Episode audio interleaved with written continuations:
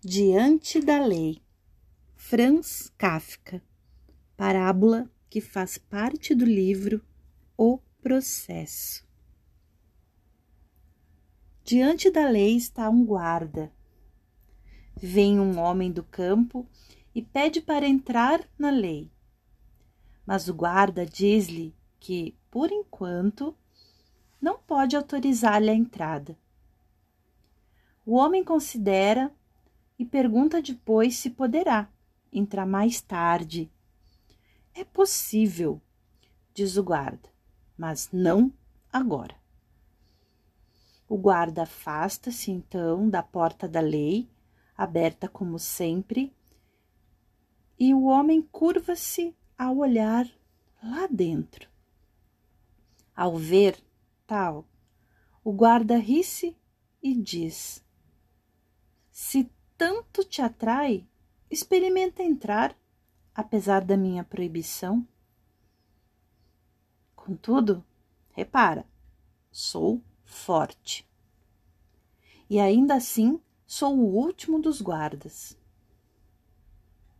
De sala para sala estão guardas cada vez mais fortes, de tal modo que não posso sequer suportar o olhar do terceiro depois de mim. O homem do campo não esperava tantas dificuldades. A lei havia de ser acessível a toda a gente. E sempre, pensa ele. Mas, ao olhar o guarda envolvido no seu casaco forrado de peles, o nariz agudo, a barba a tártaro, longa, delgada e negra, prefere esperar até que lhe seja concedida a licença para entrar. O guarda dá-lhe uma banqueta e manda-o sentar ao pé da porta, um pouco desviado. Ali fica, dias e anos. Faz diversas diligências para entrar e, com as suas súplicas, acaba por cansar o guarda. Este faz-lhe de vez em quando pequenos interrogatórios, perguntando-lhe pela pátria e por muitas outras coisas, mas são perguntas lançadas com indiferença. A semelhança dos grandes senhores, no fim, acaba sempre por dizer que não pode deixá-lo ainda entrar. O homem que se provera bem para a viagem emprega todos os meios custosos para subornar o guarda. Este aceita tudo, mas sempre diz: aceito apenas para que te convenças que nada omitiste. Durante anos seguidos, quase ininterruptamente, o homem observa o guarda. Esquece os outros e aquele afigura ser-lhe o único obstáculo à entrada na lei. Nos primeiros anos diz mal da sua sorte em alto e bom som, e depois, ao envelhecer, limita-se a resmungar entre dentes.